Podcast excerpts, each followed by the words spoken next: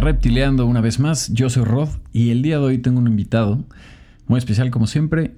Es ilustrador, director de arte y diseñador de producto. Sus creaciones tienen como objetivo la función real y visual, algo que consigue observando con detenimiento en el entorno, los materiales y las texturas. Su trabajo abarca varias disciplinas desde la creación de personajes para publicidad, identidades, portadas de revista, iconografía de la creación de objetos mediante procesos industriales. Trabaja como freelance para varias marcas, agencias como Apple, Huawei, Autodesk, Nexus Studio, Enormous Brands, Laundry TV, Cisco, Grupo W, Volkswagen, por mencionar algunos. Además es profesor de modelado 3D e ilustración vectoral en doméstica. Con ustedes, Aaron Martínez.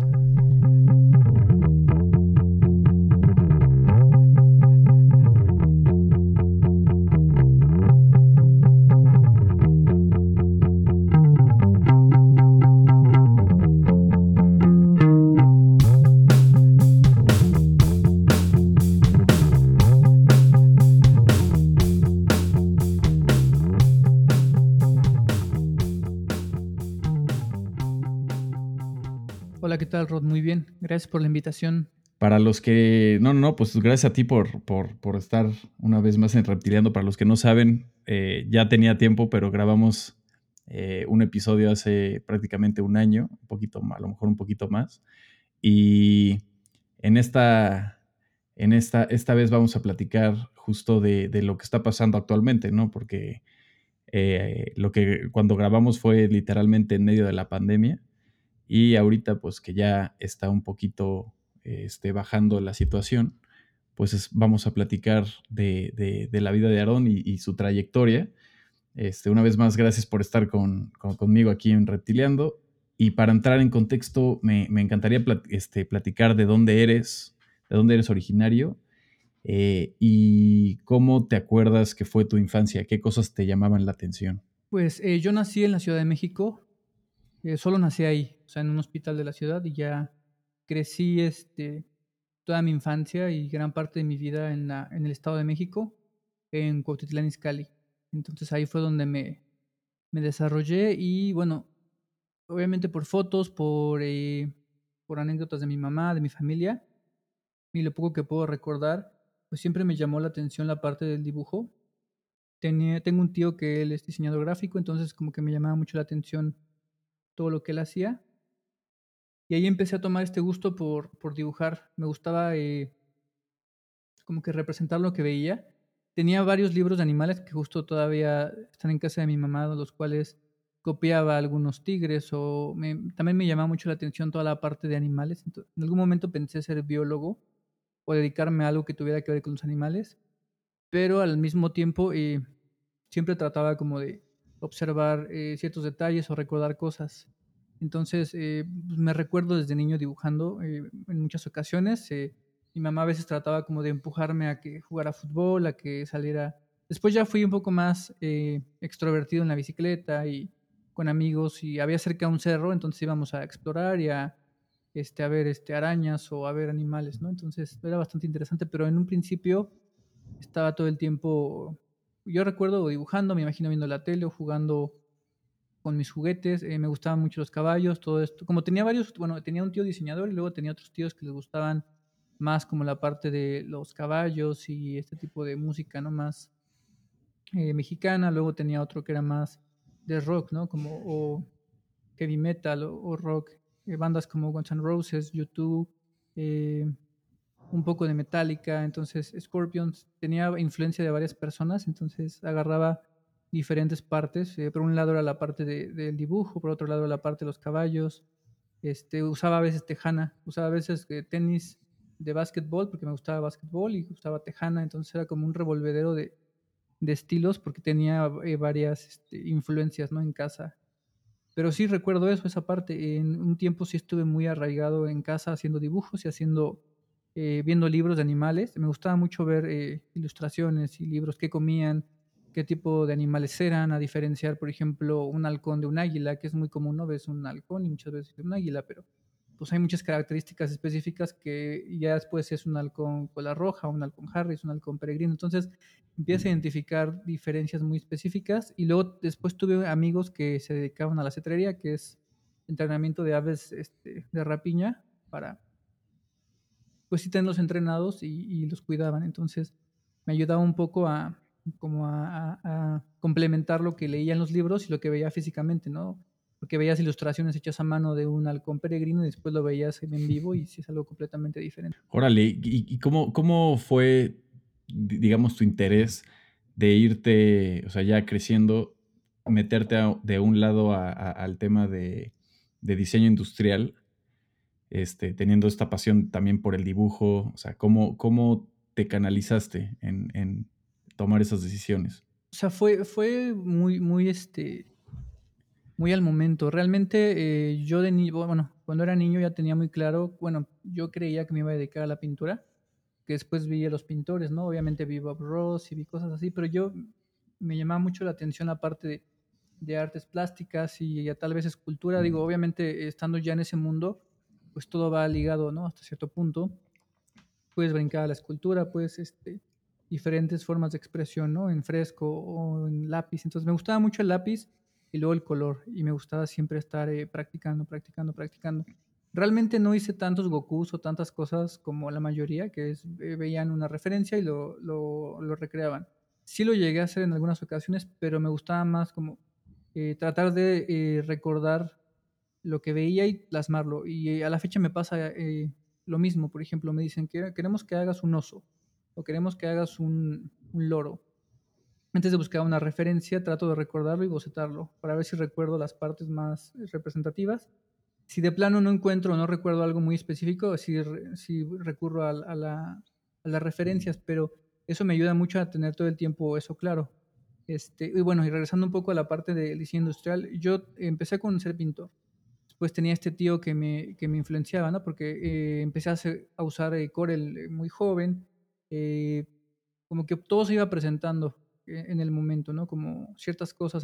siempre me ha gustado mucho preguntar cómo se hacen las cosas, ya sea un, este, mecánico, oye, ¿esto qué es? ¿Y para qué sirve? ¿Y cómo lo limpias? ¿Y esa máquina para qué es?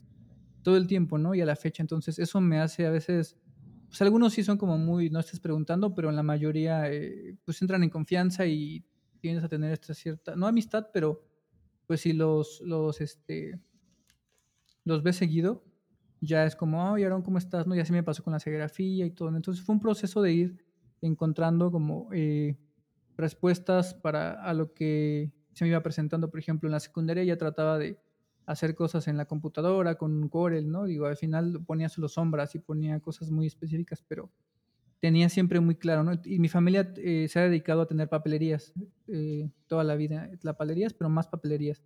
Entonces, eh, pues siempre había ahí papeles, ¿no? desde el cascarón hasta ilustración, había este, pues todos los, bueno, lo que son lustres y eso no se usan para dibujar mucho, más para forrar, pero siempre había estas opciones, ¿no? De, de tener este, lápices y plumones y todo, entonces eh, de conocer papeles y, y, tener algunos colores, digo, no los mejores, pero pues sí tener la facilidad de que si hacía falta material, ibas a la papelería y agarrabas hojas, cuadernos, blogs de dibujo. Y eh, conforme pasó el tiempo, pues me fui interesando más por la parte gráfica, la ilustración y empecé a trabajar y me metí, bueno, ya sabía un poco de usar Illustrator y, y, y Corel.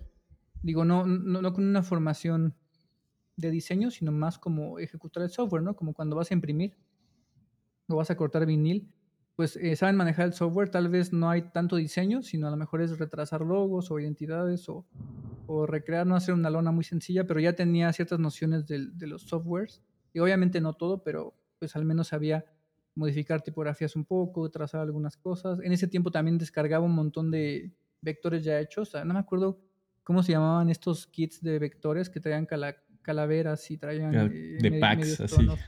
Sí, sí, sí, descargaba un buen.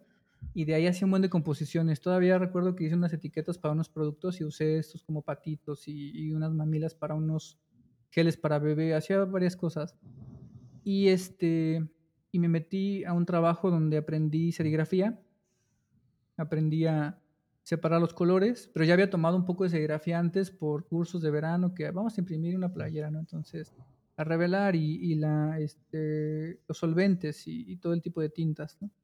Entonces me empecé a meter a la serigrafía y obviamente llegas a estas zonas, por ejemplo, en la Ciudad de México, que es este, Chabacán o Algarín, y llegas y preguntas, oye, este, necesito un, un solvente, ¿no? Para serigrafía. Y luego, pues, ¿cuál solvente? Hay muchos. Pues uno para papel. Pero sí, dime qué tipo. Entonces, hay esta fricción, ¿no? Al principio de que no, como en todos lados, ¿no? Llegas a, a un, a, a, un grupo donde se dedican a, por ejemplo, a las bicicletas o no sé, a no sé, skate, lo que sea. Y siempre, pues, al principio no sabes los nombres de las cosas, ¿no? Ya después es muy común que sepas, ¿no? Los trucks, esto y esto, y la lija, y la tabla, y tal, y las marcas, y a lo mejor el tipo de madera, y, y un montón de cosas muy específicas, pero al principio siempre te tratan un poco mal por ser nuevo. Después ya conforme fue, fue pasando el tiempo, pues fui conociendo más, ¿no? De las tintas, auladas, este, base agua, los solventes, ¿no? P400, P500, este, todo el tipo de, de, de, tintas ¿no? y solventes que se utilizan para serigrafía, dependiendo si es para papel, si es para para textil y si es textil este, con presecado o base agua. Entonces, todo este, este tipo de técnicas las empecé a aprender pues, por trabajo, por, por, tener un trabajo. Y empecé con textil y plástico. Obviamente cometí errores, eh, mandé positivos este, al revés. Después tuve un trabajo donde aprendí offset, también mandé mal una producción. Entonces, aprendí de mucho de los errores y empecé a, a involucrarme mucho en las decisiones de producción con clientes y de productos tal vez no los mejores ni los más reconocidos, pero al final se vendían, ¿no? Eran esos productos de todo, de mismo precio en el metro, como toda 10 pesos, toda 8 pesos. Claro, claro. Y hacía etiquetas para productos, de, para cremas, para contornos de ojos. Entonces, ahí aprendí como los diferentes materiales, ¿no? La flexografía, el offset, eh, las tintas directas o, eh, ¿cómo se llama? Los pantones, ¿no? Y este, y todo este tipo como de técnicas muy específicas y la verdad me gustó mucho aprender todos esos oficios porque por un lado ya empezaba un poco a diseñar y, y, o a separar colores y después ya empezaba a preparar los positivos, los imprimía, o, bueno, a veces los imprimíamos ahí en un, en un, este, en un eh, albanene o en un este, acetato o ya después hacíamos selección a color y ya eran, unos positivos ya en fotolito para usar las cuatro tintas. Me tocó también igualar pantones de licencias, ¿no? Por ejemplo, de Blancanieves o de Disney. Estar ahí igualando los colores, que te los firmen. Entonces estuve como, sin querer, empecé a aprender cosas que, pues en teoría deberíamos de saber, como en la parte de diseño, ¿no? Tal vez como entender un poco las artes gráficas y los procesos y las técnicas. Eh, por ejemplo, la gorra, ¿no? Este, eh, que eso lo puedo ver yo que traes ahora. Entonces trae una mm. tinta, ¿no? Entonces el saber es una tinta, dos tintas sobre o si va a ser este enrollo, ¿no? Y el, los pulpos, ¿no? De cuántos brazos y las separaciones. Entonces, eso me fue dando más apertura a entender los procesos, no solo tener el diseño y mandarlo a imprimir y sabrá Dios cómo se hizo, sino entender un poco de, ah, mira, la malla, la cantidad de hilos de, es dependiendo la cantidad de tinta, si es texto, pues la malla debe de ser más apretada, si es plasta, pues no importa que sea de 90 hilos, porque pues depende cuántas pasadas. También hice etiquetas de productos en serigrafía. Digo, se las mandé a hacer, pero hice los positivos para que salieran como seis colores de, en varias bajadas, ¿no? Y empezar a registrar y todo. Entonces, aprendí más mañas eh, de, cómo imprimir ciertas cosas. Entonces ahí me digo inconscientemente porque no, yo, no, yo no tenía en ese momento claro qué era el diseño industrial. Yo solo sabía que existía el diseño gráfico, ni siquiera la ilustración como tal, como una disciplina independiente, sino yo entendía diseño gráfico, diseño y eso involucraba aprender todo. Para mí, en mi lógica era, tienes que aprender a hacer un montón de cosas, desde eh, tipografía hasta eh, personajes y después eh, identidades y luego imprimir y luego mandar a un archivo, o sea, tener un conocimiento amplio. Digo, no tenía una idea porque pues en ese entonces no iba a la, no iba a la universidad, estaba en la preparatoria y apenas estaba eligiendo qué iba a estudiar. Entonces, yo tenía muy claro que el diseño gráfico era lo que yo quería hacer y justo un mes yo creo que antes de entrar, eh, alguien me dijo, mira, está esta carrera de diseño industrial, es más completa porque no solo vas a hacer cosas gráficas, sino puedes hacer objetos o productos.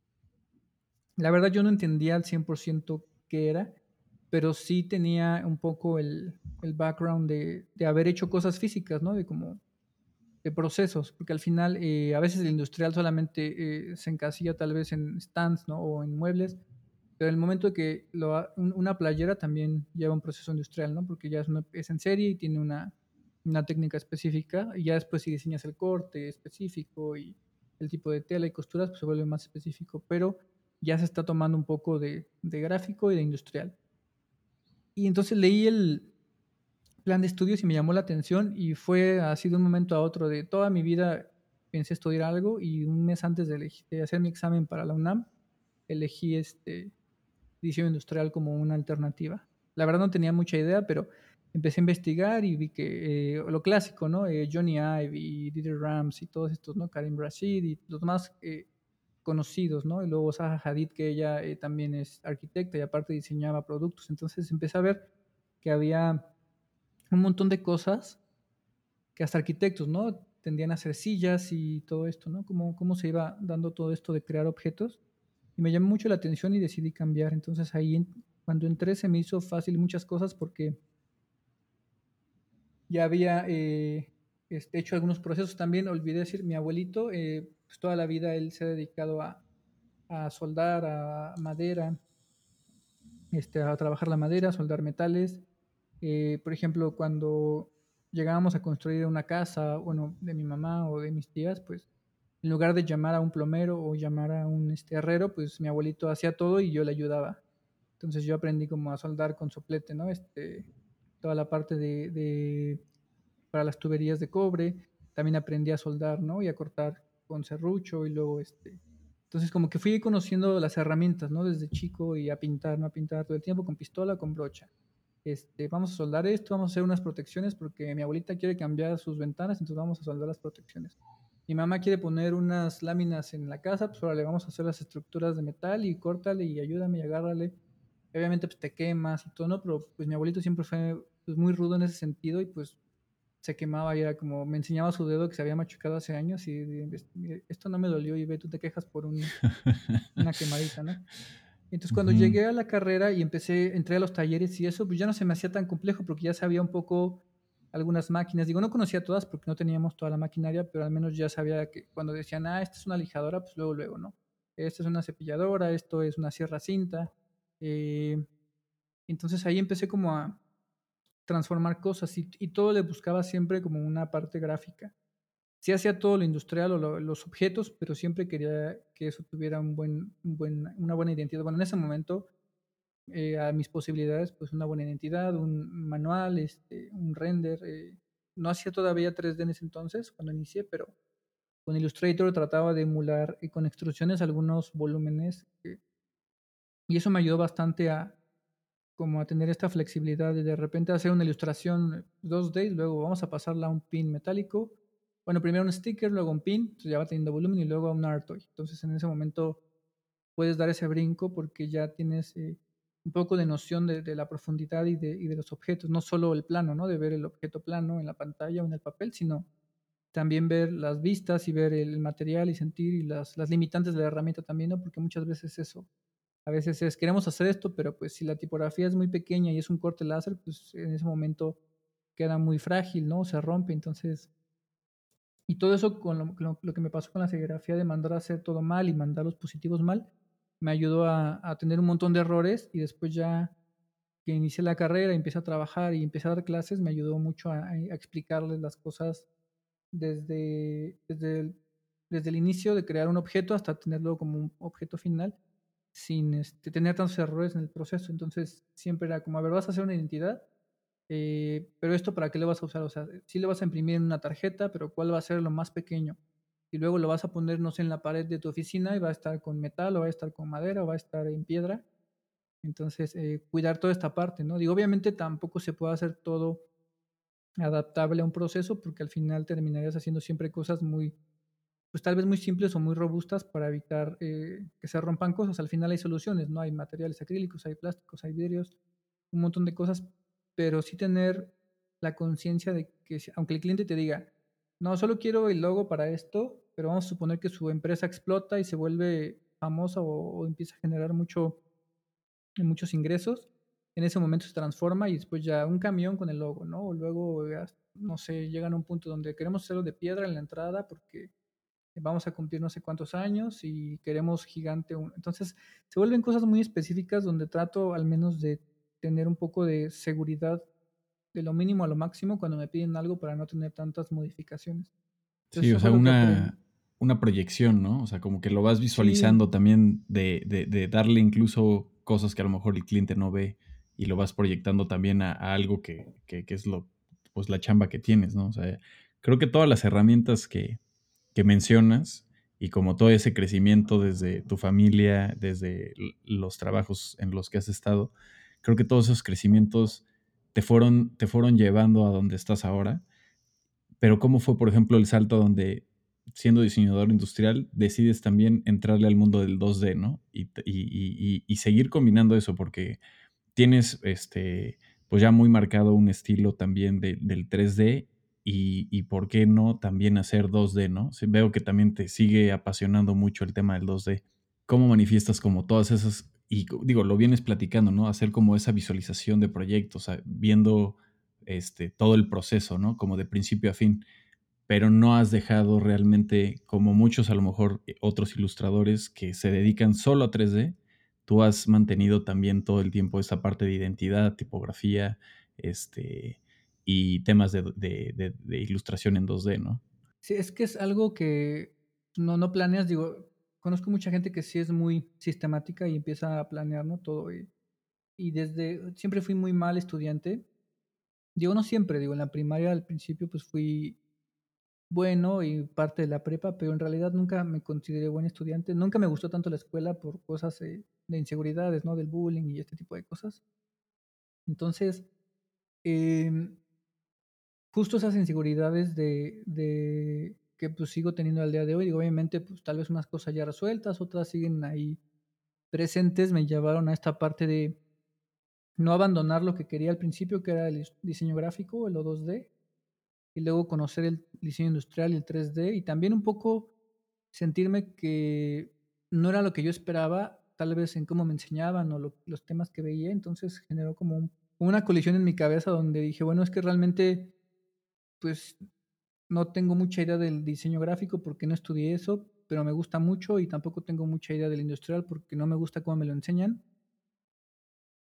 Pero luego hacía proyectos y algunos quedaban bien y decía, bueno, entonces sí me gusta, realmente tal vez lo que no me gusta es cómo me enseñan o no me gusta cómo lo estoy llevando. Entonces, decidí tratar de hacer las dos a la par. Digo, al final eh, yo siempre les he dicho a mis alumnos y a la gente que en, pláticas que tienes que ser eh, especialista en algo al menos, ¿no? O sea, sí puedes a lo mejor hacer mil cosas, pero tratar de, tener algo o, un par de cosas en las que te sobresalgas para que eso sea un poco tu, tu, tu, eje y a lo mejor es lo que te dé de comer o lo que pague tus cuentas y después ya empezar a expandir los conocimientos. Al final puedes hacer mil cosas, pero obviamente si estás empezando una disciplina o un, estilo o una técnica, tienes que empezar a, alimentarla. El simple hecho de que no se te olviden ¿no? los comandos. Si se te olvidan los comandos, pues ya entonces significa que no le estás dando tanto interés a eso.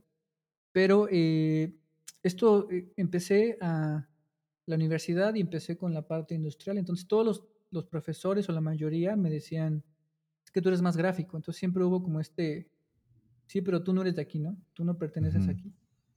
Y luego eh, yo quería tomar clases de diseño gráfico y la maestra que me iba a dejar tomar clases mejor me dijo, mejor ayúdame a dar clases de Illustrator y Photoshop y terminé en la FESA Catlán dando clases de adjunto y después hice eh, unos intersemestrales para todos los, todos los grupos de diseño gráfico en ese momento para enseñarles Illustrator y Photoshop enfocado un poco a la ilustración, ¿no? enfocado más a los personajes y a algunas técnicas para hacer etiquetas como de cereales, ¿no? O de gomitas, este tipo de tipografía como con gradientes y medio voluminosa y con colores.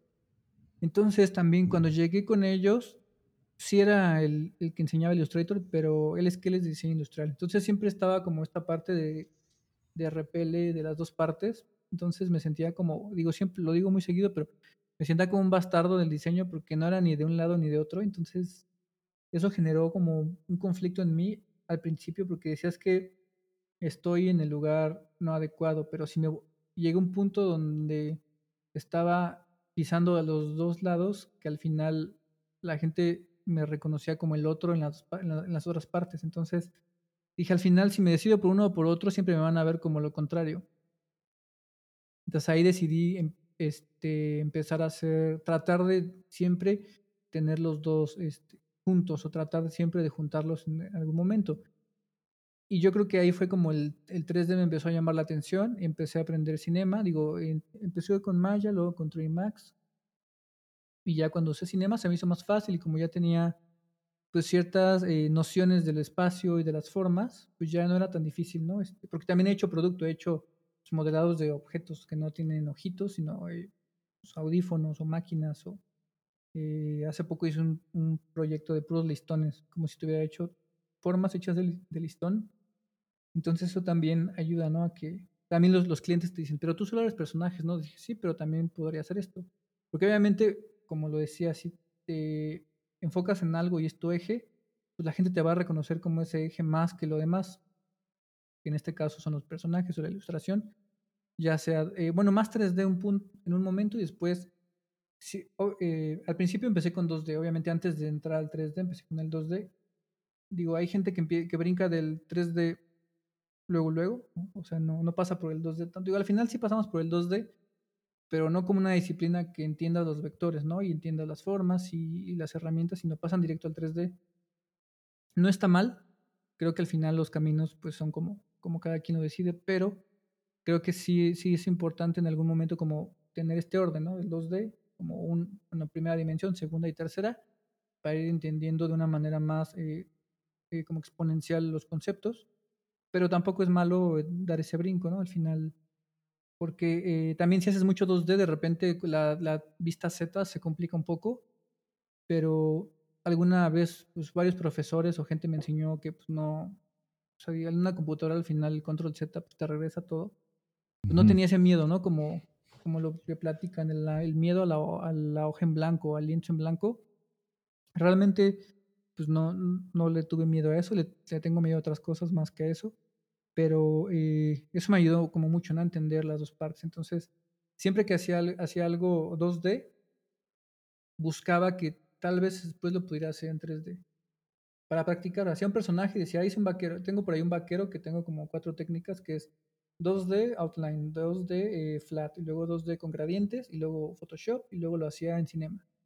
Para mí eran unos ejercicios eh, interesantes porque dije, si un día un cliente me pide, un personaje en un estilo y me pide luego en otros, pues ya entiendo un poco cómo desarrollarlos. Y así fue como empecé a practicar mucho. O sea, tuve un, unos años de rush donde pues, todo el tiempo estaba haciendo cosas, no dormía, no dormía, hacía, hacía, subía, subía, subía cosas. Y entonces hacía de repente 2D y luego 3D, luego otra vez 2D. Entonces como que iba, también para que se dieran cuenta que no solo hacía 3D, sino también... Que era muy versátil. Y, es, uh -huh. y eso era como una inseguridad, ¿no? Que yo decía, es que ¿por qué solo me buscan para 3D y también me gusta hacer 2D? Y hasta hace no mucho ya logré que los clientes también me contrataran para el 2D y eso me dio mucho gusto porque pues, al final es lo que quería hacer desde un principio, ¿no? Y al final obviamente no, no es como que, ah, ya lo logré ya, sino simplemente es aprender más y más las técnicas y seguir practicando porque pues al final nunca terminas de, de, de pulir tu técnica, al final siempre vas a encontrar detalles. Y al mismo tiempo, pues en lo 3D siempre pongo detalles funcionales, este, eh, que visualmente se vea que funciona, que tenga perforaciones, que tenga eh, tornillos, que tenga clavos, para que todo se vea lo más, al menos si no se basa en la vida real, al menos que visualmente digan, ah, ok, si jalo esa palanca, no solo está enterrada, sino si tiene un, riel o un canal donde pasa el material y si tiene adentro un engrane. Sí, o sea, toda, todas estas cosas, por ejemplo, en, en, en el tema de, de, la enseñanza, digo, a ti te, te, estás muy metido en el tema de la enseñanza presencial, eh, online, muchísimos cursos en diferentes plataformas. Por ejemplo, ¿cómo has, ¿cómo has sentido tú el trayecto en dos partes? Una sería, ¿cómo has sentido el, el, la conexión con los alumnos? y la otra, cómo, ¿qué te ha dejado a ti, por ejemplo, el estar enseñando y cómo, cómo lo aprecias todo ese tema? Mira, con los alumnos, eh, en, bueno, entendí que pues hay grupos de personas similares, ¿no? Y otros que son muy, muy distintos. Mi manera de enseñar en la universidad fue más eh, experimental, era más como la libertad, obviamente, bueno, lo que sí era obligatorio pues era hacer 3D, ¿no? O 2D como tal, no obligatorio, sino necesario para poder explicar lo que quería transmitirles, pero eh, yo la verdad nunca eh, les di, les dejé tarea, o pues tal vez les dejaba tarea, pues vean una peli, ¿no? O ya vieron esta peli, véanla, eh, o, no sé, este, hagan un boceto, pero jamás fue como me entregan para mañana tres personajes y cuatro objetos en familia, o sea, porque siento que la educación en su mayoría es muy de imponer, de si quieres tener un 10, pues tienes que hacer esto, ¿no? Entonces es siempre este tenerlos como, en condiciones, a cierto punto como amenazados, como para que obtengas este beneficio tienes que hacer este esfuerzo. Y obviamente sí, la vida se trata de eso, pero pues ya tenían, vamos a suponer que tenían 10 clases, pues al menos que una clase fuera distinta, ¿no? Donde pudieran desahogarse o donde pudieran hacer tal vez eh, lo que quisieran, obviamente enfocado a la educación. Digo que en algunos casos, cuando todavía había, antes de la pandemia, pues nos íbamos de repente a comer o pedíamos algo y comíamos en el pasto, y porque luego llegaban medio estresados de, otras clases y aventarte otras dos o cuatro horas de selecciona un rectángulo y ahora esto, o una esfera y subdivídela. Entonces, como que llegar a lo mismo era, a ver, los veía cansados, ¿saben qué? Eh, vámonos al jardín, pedimos comida y pues ya platicar de cualquier cosa, de lo que fuera, de películas o no sé, de a dónde se fueron de vacaciones. Siento que eso también ayudaba un poco a, a tener más como la libertad de, de hacer las cosas y, y, no hacer, y no forzarlo, porque al final, al forzar las cosas, pues sí las, las hacen, obviamente, ¿no? Como tienen hasta el viernes a las 11.59 para subir su proyecto, si no, pues no tienen derecho a calificación y el final y el parcial número uno, parcial dos y todo eso. La verdad, todo eso me da mucha flojera. Entonces nunca pasé lista, simplemente si alguien no puede venir, pues adelante y todos tienen 10, o sea, nunca reprobé a nadie, porque eso hace un poco más, este, obviamente te evitas problemas en muchas situaciones que te puedas imaginar, y además es como decirle, pues es que no, no, no estás condicionado a estar aquí, ¿sabes? Claro. Y, y curiosamente yo creo que un 99% entraban y hacían las cosas. Algunos, por ejemplo, trabajaban y me decían, oye, es que tengo que trabajar, y, pero hice esto. Por ejemplo, estábamos haciendo, no sé, con tu robots, ¿no? O estábamos haciendo, no sé, cualquier cosa. Y me decía, es que no pude hacer eso porque estuve haciendo esto en el trabajo. ¿Y hace cinema? Sí, ah, pues muy bien, prefiero que lo uses en la vida laboral a que hagas una botella o una copa que te deje hacer. Y está bien que la aprendas a hacer, pero si ya la sabes hacer y ahora utilizaste esos conocimientos para algo del trabajo, están pagando por ello, pues mejor. A mí me interesa más que hagan cosas que les dejen dinero o satisfacción a que solo me entreguen, o sea, porque imagínate un alumno se puede, vamos a suponer que le digo, haga, hazme una, un loop, ¿no? O algo, una animacioncita de, no sé, 10 segundos donde haya un personaje, donde haya objetos y estén moviendo. Algo sencillo. El alumno tal vez se va a tardar días y rendereando y se va a meter en problemas de render y tiempo, se va a estresar para que yo lo vea que un minuto, 30 segundos y le diga, ah, está bien. O sea, imagínate todo el trabajo y el tiempo que invirtió un alumno haciendo algo para que yo lo vea y diga, ah, sí, muy bien, 10. Se me hace un poco tiempo a la basura y, pues solamente hacer que, detesten ¿no? la, la materia. Al final es, no hay finales, o sea, al final entreguenme todo lo que hicieron. Y si en sus finales de otras materias pueden meter 3D o 2D y les puedo ayudar en eso, pues adelante, ¿no? O otras cosas, por ejemplo, haciendo mucho, un alumno estaba haciendo un control para, una, para activar una, un este, algo de electrónica que hizo.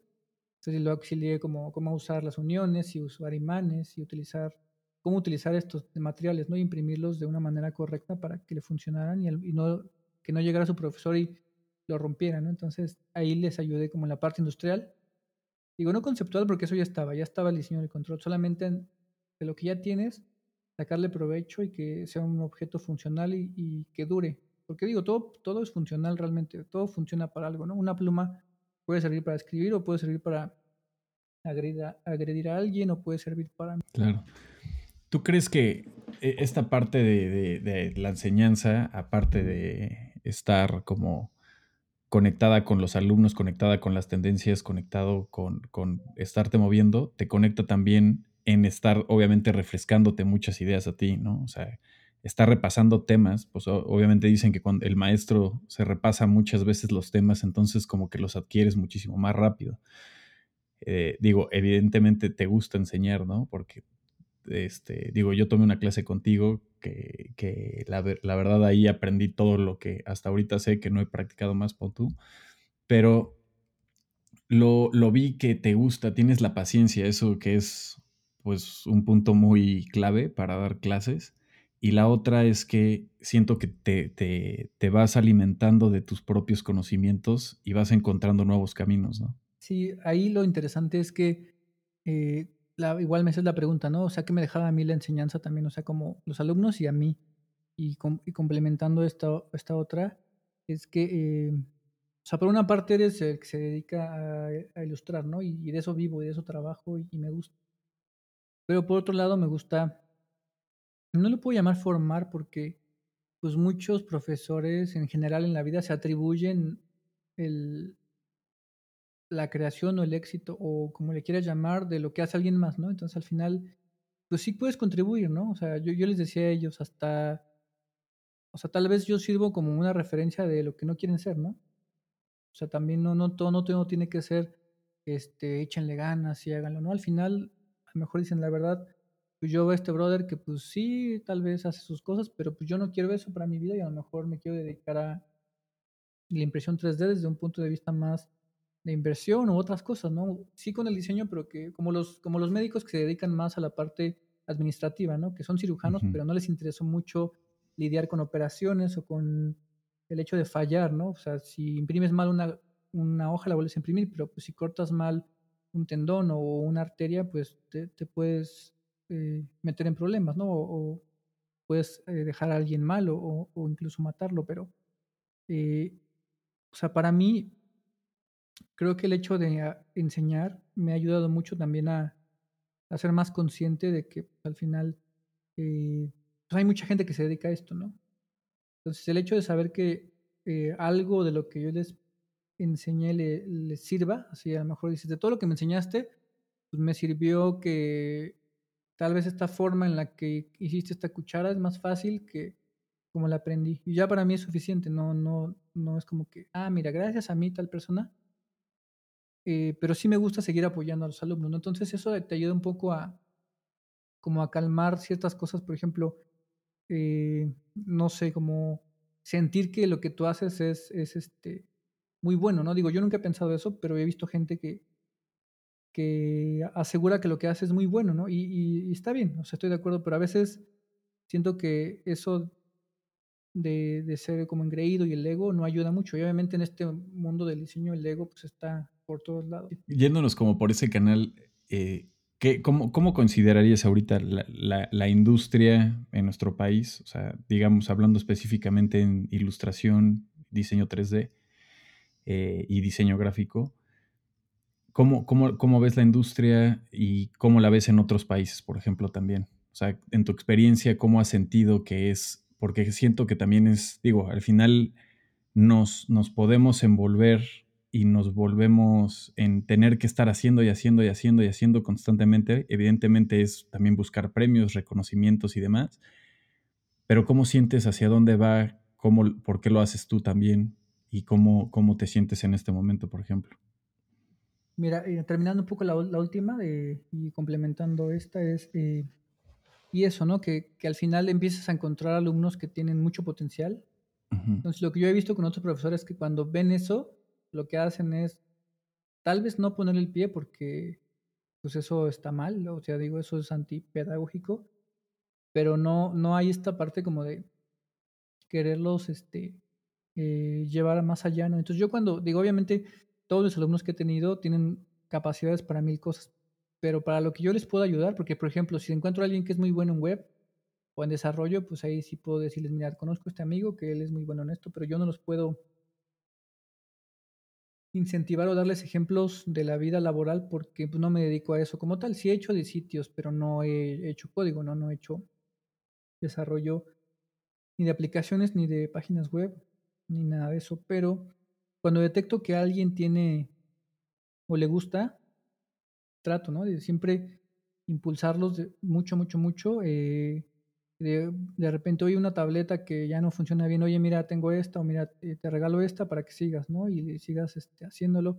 O mira estos plumones, prueba estos plumones, quédatelos y me dices qué te parece. O mira, encontré este libro y va un poco, eh, o tiene mucha similitud a lo que tú estás haciendo, entonces fíjate estos autores y revísalo, ¿no? Entonces como que siempre trato como de, de empujar a los alumnos que, que también se dejan y, les interesa a, mis capacidades, porque justo ¿no? lo que dice la industria, eh, en, México y en todo el mundo, creo que ya llegó un punto donde se niveló. ¿sabes? Realmente, si los cuentas, pues tal vez ibas a encontrar, ah, en Egipto hay más y en Inglaterra hay más de esto, pero si lo ves de una manera general, pues ya ni siquiera tendría que categorizarse por país, tal vez por, por disciplina, porque ya hay tanto, ya hay gente tan buena que hace de todo. Hablando de lettering, hablando de ilustración 2D, pues cuántos estilos hay, ¿no? De hacer iconos, solo flat, Procreate, eh, por ejemplo, lo que hace este Abraham, ¿no? Que es más como tipo ashurado y tramado digital, eh, o no sé, este, lo que hacen pues muchos ilustradores, ¿no? Que muy específico. Entonces realmente creo que hay eh, mucha gente que, que, se está dedicando a esto y lo está haciendo muy bien. Y pues yo en este momento me siento pues muy privilegiado porque he tenido la fortuna de tener algunos clientes o colaboraciones bastante buenas que a veces considero que otros eh, artistas, o bueno, no me considero artista, pero otros ilustradores podrían haberlo hecho mejor, pero tal vez por el miedo a no enseñar su trabajo, no, no, no, nadie los conoce, ¿no? Entonces, es, es también, sí es, sí es importante la parte de, de, lo que haces, pero también es importante estar eh, refrescando tus, tus redes sociales para que la gente pueda ver lo que haces. Porque muchas veces eh, me ha tocado un par de, este, de proyectos que me han tocado hacer que dije, este creo que lo puede haber hecho mejor esta persona, ¿no? Pero en ese momento a lo mejor esa persona no estaba disponible o no había el suficiente portafolio para respaldar eso y que el cliente dijera, ah, ok, está bien, ¿no? Entonces, creo que es eso, ¿no? Que, a todo mundo nos queda mucho que aprender en lo que hacemos. Y digo, también hay, por ejemplo, he trabajado con algunas agencias o estudios donde me contratan específicamente por lo que yo hago, ¿no? Entonces, eso es bueno porque pues quieren, por ejemplo, eh, me tocó hacer un proyecto de frutas con ojitos, ¿no? Entonces, pues he hecho eso. Entonces, realmente, pues díganle a él porque él hace eso, ¿no? Es algo que he estado viendo, digo, también como que integras mucho todas las cosas y piezas que te gustan, ¿no? O sea, como que sí, sí plasmas no solamente como tu estilo es, es tu personalidad, ¿no? Va mucho con el tema de frutas, eh, los hot dogs, eh, la raqueta de tenis, los tenis, la bicicleta que te gusta. O sea, como que plasmas un poco de tu vida privada, digamos, en, esta parte de, tu trabajo. Y, vas haciendo, digamos, un storytelling también con, las cosas que te gustan. Incluso integras este tema del metal, ¿no? Por ejemplo, este, cuando trabajaste con lo del Machaca Fest y los, las, caras de los diablos y todas estas cosas. ¿Cómo te sientes, por ejemplo, cuando haces ese, ese tipo de proyectos a donde estás integrando también parte de tu personalidad y, pues estás destapando un poco también quién es el artista detrás del trabajo. Pues es, bastante eh, gratificante porque, digo, al final todo lo que hago, pues realmente lo hago porque me gusta.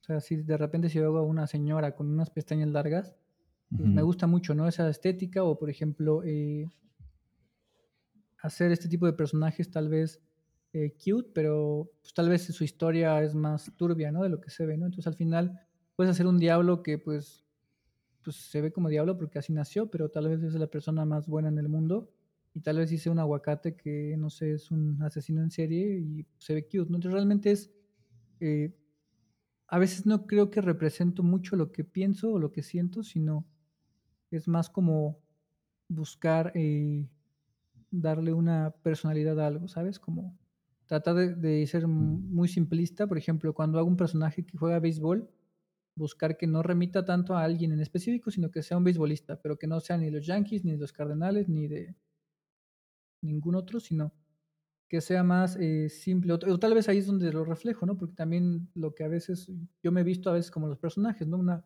de colores y muy simple y unas mochilas muy simples, como que nada tan extravagante. Y ciertos colores, ¿no? Muy específicos de, ah, mira, me gustó esa sudadera, esa sudadera me gusta y es verde. Y si me dicen es de niño, pues si hay la talla más grande, me la compro, ¿no? O es de mujer, pues si hay mi talla, pues me la pongo, porque al final es la forma, ¿no? los objetos. Y cuando, cuando tengo proyectos más, se podría más oscuros, como los diablos o lo que involucran la música, pues también es un poco más eh, fácil, tal vez, como al momento de traducirlo, pero si en ese momento no les gusta tanto o hay cambios, me frustra mucho porque es como, como así lo siento. Entonces es un poco a veces mejor prefiero que no sea algo que me guste tanto porque si no queda como yo pienso o como yo lo siento y lo cambian, como que siento que pues que están cuestionando lo que me gusta, ¿sabes? Entonces es un poco complejo. Digo, los, los diablos y eso es algo personal, entonces ahí no tuve problemas con eso. Pero sí me ha tocado de repente hacer proyectos muy específicos que salen un poco de, de lo que hago siempre y la verdad me gusta mucho. O sea, me hace sentir bastante, bastante bien. Y, y, por ejemplo, ¿y qué se siente? Es, también eh, estuviste colaborando con estos cuates de iDesign, o cómo se llaman, los que los que hacen tutoriales también de sí, sí, sí, cinema. Sí, con AJ. AJ con AJ. De... Y este, o sea, estar colaborando con un, uno de los primeros, ¿no? Con igual como Grace, K Gorilla y todas esas uh -huh. herramientas que, que, que, soltaban, que, que ahora te, te piden ayuda en colaborar con ellos cuando, y quizás no sé si tuviste tutoriales de, de ellos antes. Sí, sí, sí, sí, sí, sí, muchos, muchos. Entonces pues, es, es, es, otro rollo eso, ¿no? Pues sí, no. O sea, realmente eh, como mi, te digo, mi formación ha sido muy peculiar, o sea, mi formación ha sido más de, por los trabajos y por la gente que conozco. Entonces, eh, una anécdota rápida, por ejemplo, o un par, eh, cuando hice una máquina que hice para detectar cáncer, esa máquina uh -huh. iba a estar en un TED Global y gente del mundo y todo. Entonces iba a ser un poco, pues, o sea, bastante como si lo iban a transmitir, iba a ser como cierto glamour porque pues salía de una, de Singularity, una universidad o un grupo que, de gente que se encarga de hacer esos proyectos, ¿no? De, desde semilla y de inyección de capital y luego llegó intangible. Entonces, pues se manejaban muchas cosas, ¿no? Que podrían decirse de inversiones y dinero y la medicina y revolucionar, ¿no? Toda la parte de las nuevas empresas y startups y, y tratar de innovar. Y, está muy cool eso, ¿no? Como decir, ok, mira la máquina que yo hice, salió en un video y lo está, está en Brasil y, y gente eh, le gustó y los médicos la usaron y ayudó a la gente a detectar. Sí, eso está padre. Pero la otra parte es que pues, yo mandé a, hacer ese tipo de eh, los primeros prototipos a por Metro La Raza. Entonces me fui en bicicleta y ahí este, imprimí eso. Después me fui con el chico que cortaba ahí, pues este, éramos conocidos, nos fuimos a echar unos tacos en un mercado en el metro. Entonces era un contraste de la máquina sí. donde se estaba haciendo y donde se iba a mostrar. Y para mí, digo, es que realmente eh, muchas cosas están muy maquilladas y se olvida un poco como el origen, ¿no? Como, como cuando dicen de dónde vienes, ¿no? Empezar de cero. Es, y eso para mí es muy importante. Y luego pasó otro, ¿cuál fue el otro? Que también fue muy, muy, este, allá muy específico. Cuando estaba viendo dónde hacer el pato y, y cerámica y todo, llegué con un, un, ceramista y un moldero, ¿no? El ceramista nada más agarra el molde y lo, lo vacía y empieza a hacer primero este el, con la barbotina, ¿no? El, el, objeto y luego ya hace la primera quema y todo, ¿no? Ya te, y la segunda quema y el esmaltado y todo. Queda el proceso, pero antes de eso hay que hacer un molde. Entonces, hay gente que hace las dos cosas, el molde y el vaciado del molde. Entonces, hay un señor que hace, muy famoso por el Estadio Azteca, que hace moldes.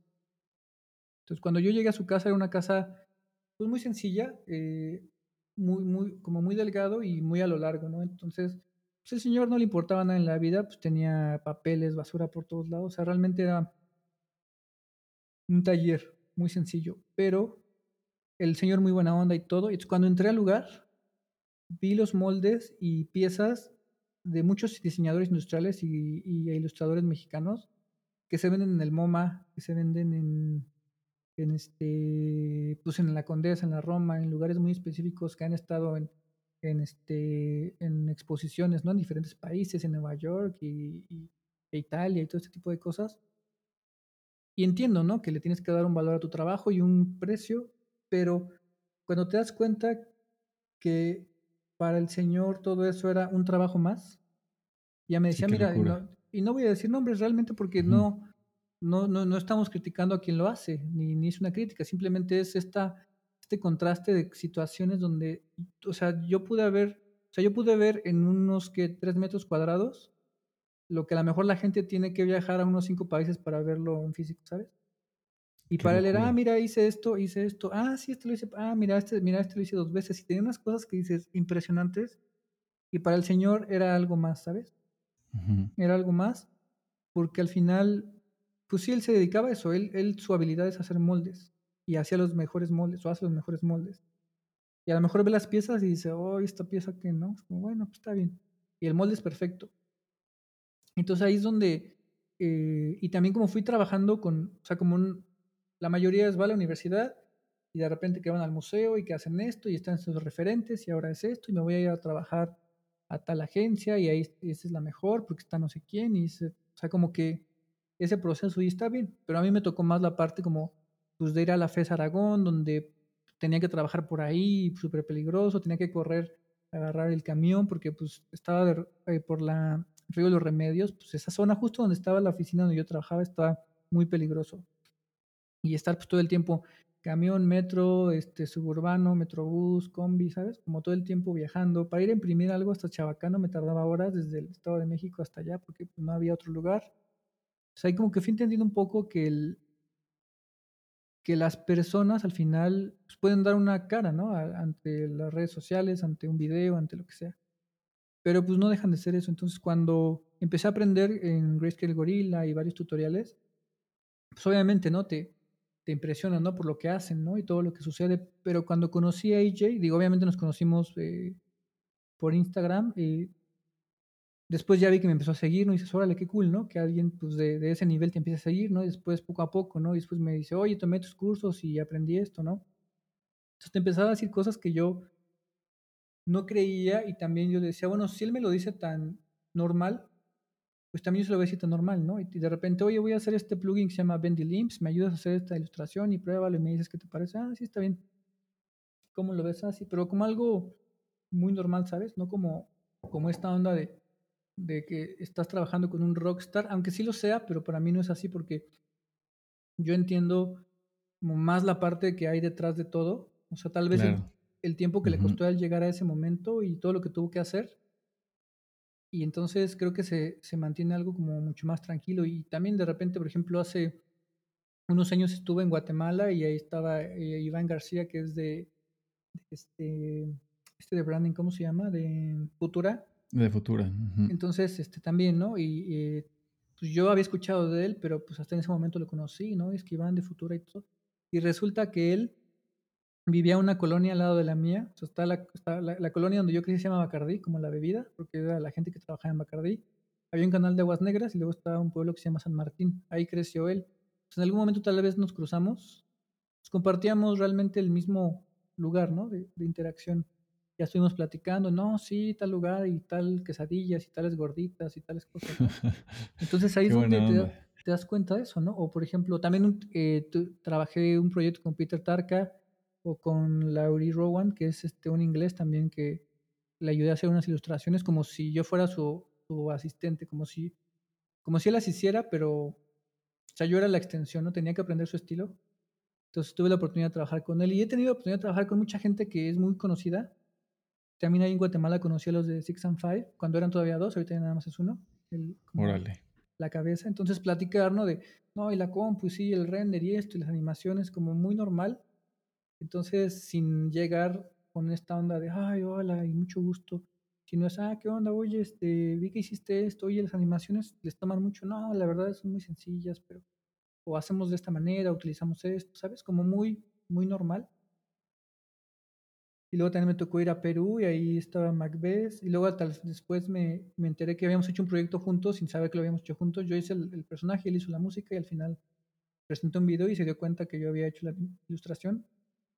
Y estuvo muy, muy interesante. Entonces fue como, como cosas inesperadas, pero no lo veo como esta parte de wow. O sea, o sea sí, pero no de admiración de, de alguien inalcanzable sino más como de que pues al final cualquiera, ¿no? Puede interactuar con esas personas. Creo que a veces el tener esta actitud de, de elevar a la gente por lo que hace es lo que hace que se vuelva más complicado llegar a ellos, ¿no? Porque pues es como un, un trato, ¿no? De yo, tú, tú te portas como alguien que me admira, yo me porto como alguien que admiras y juegan ese jueguito donde se vuelve complicada la interacción tampoco vas a llegar de qué onda, ¿no? Y como si fuera tu comba, porque no, pues al final es como, no, es como si llegar con alguien en el metro y le das un la palmada y oye, ¿qué onda? No, simplemente es, hola, oye, ¿qué onda? ¿Cómo estás? Tal y tal, ¿no? Entonces en ese momento es donde se, donde se dan cuenta que no es así siempre, ¿no? Y que al final son personas.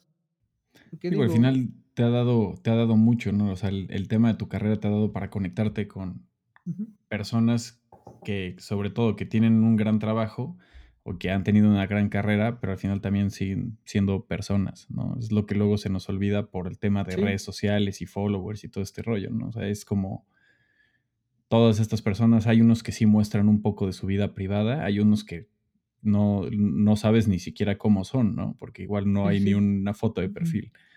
Entonces, pues digo, qué, interesante que, que, de la forma que, hayas, que, has, que has ido trazando tu carrera, este, pues al final no te has, eh, no te ha movido de, eh, a un pedestal o no te, no te sientes en un este, puesto así, sino que más bien estás disfrutando el camino.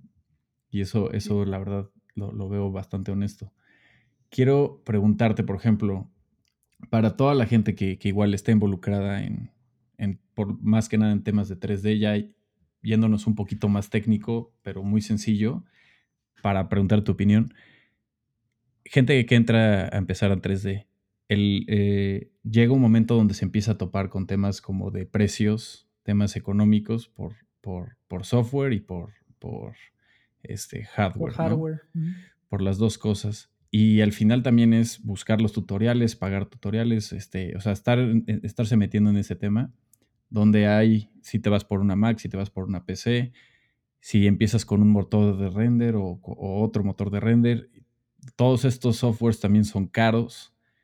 ¿Tú qué, o sea, qué recomendaciones das? O sea, porque ya teniendo tantas opciones ahora en el mercado, como que te puedes volver loco en decir, no, es que quiero probar este render, pero ni siquiera, ni siquiera lo puedo probar porque pues cuesta, ¿no? La licencia y si lo, si lo intentas este, 30 días, pues evidentemente no te va a dar mucho tiempo a lo mejor para realmente saber si quieres quedarte con ese y diferentes temas así, ¿no? ¿Cómo ves, por ejemplo, esa parte?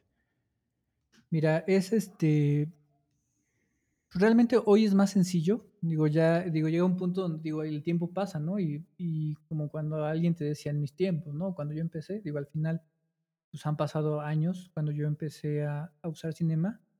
Y realmente creo que, eh, obviamente, conforme va pasando el tiempo va a haber más opciones y más opciones, pero hay muchas maneras de, de lograr cosas ahora. Eh, por ejemplo, antes, si querías tener una Cintiq gigante, pues te digo, siguen igual de caras, ¿no? 60 mil, no sé, mucho dinero.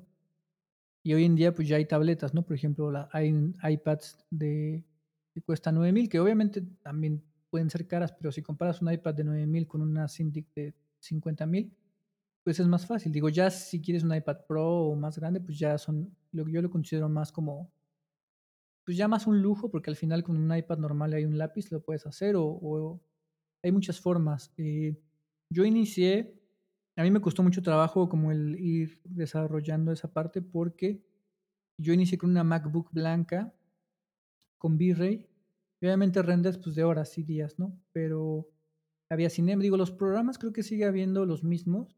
Eh, tal vez ahora son más potentes y de repente aparecen cosas como Spline o este hubo opciones de escultura, ¿no? Como Nomad y no me acuerdo cómo se llama el otro. Y los motores también ¿no? van evolucionando conforme va evolucionando el hardware, el hardware. Pero, por ejemplo, hablando de una tarjeta 1080 Ti, que en su momento pues, era la tarjeta más rápida, hoy en día comparada con una 3090, yo creo que necesitas unas 4 3080 Ti para llegarle un poco en Octane. Ya en juegos y en otras cosas, no tengo idea, pero al menos en Octane en tiempo, en ese momento, pues tú podías eh, era tal vez caro tener una 1080 Ti y ahorita una 1080 Ti es muy, muy lenta en comparación a una 3090, 3080 Ti o 3090 Ti. Pero también siento que al haber más opciones, todo es un poco más accesible. Antes comprabas una compu muy básica y pues no tenía ni siquiera una tarjeta de video que pudiera correr ningún motor de render en específico. Hoy en día ya hay muchas compus que mínimo traen una 2060, una, ¿sabes? O sea, ya la muchas compus que compras ya a un precio no tan elevado, ya tienen una capacidad de hacer, de mostrarte un render tal vez en Octane que se va a tardar una hora, pero ya lo puedes hacer, ¿sabes? y, no, y no digo que, siga, que ya ahora sea completamente accesible, pero ya es más fácil encontrar eh, computadoras que puedan correr muchos, muchos programas. Entonces, yo recomendaría, digo, entre Mac y PC, pues a mí me gusta más la Mac, o sea, yo creo que un 70-30. La PC, como pues, se dice ahora hoy en día, es más fácil pues meterle más tarjetas, hacerla más, más potente. Pero al final yo lo que les recomiendo es, pues, si hay el presupuesto y, vas a comprarte una Mac que te cueste 10 veces más que una PC, adelante, porque pues, al final es tu herramienta de trabajo. Pero más que tener una gran computadora y tener un, este, muchas tarjetas y eso, considero que es bueno primero dominar la parte de eh, modelar cosas, empezar a, ¿no? Porque también lo que he visto con mis alumnos o con, o con la gente que le he enseñado últimamente es que, por ejemplo, yo me tardé una cantidad de años, ¿no? En pasar de punto A a punto B. Pero como ya hay tantas opciones y es más fácil encontrar más cosas, lo que yo me tardé a hacer tal vez cuatro años, hoy en día se tarda en hacerlo dos meses. Porque pues ya hay más contenido, hay más, este, muchos tutoriales, ¿no? En, en YouTube hay tutoriales gratuitos muy buenos. Ahorita hay unos tutoriales que están increíbles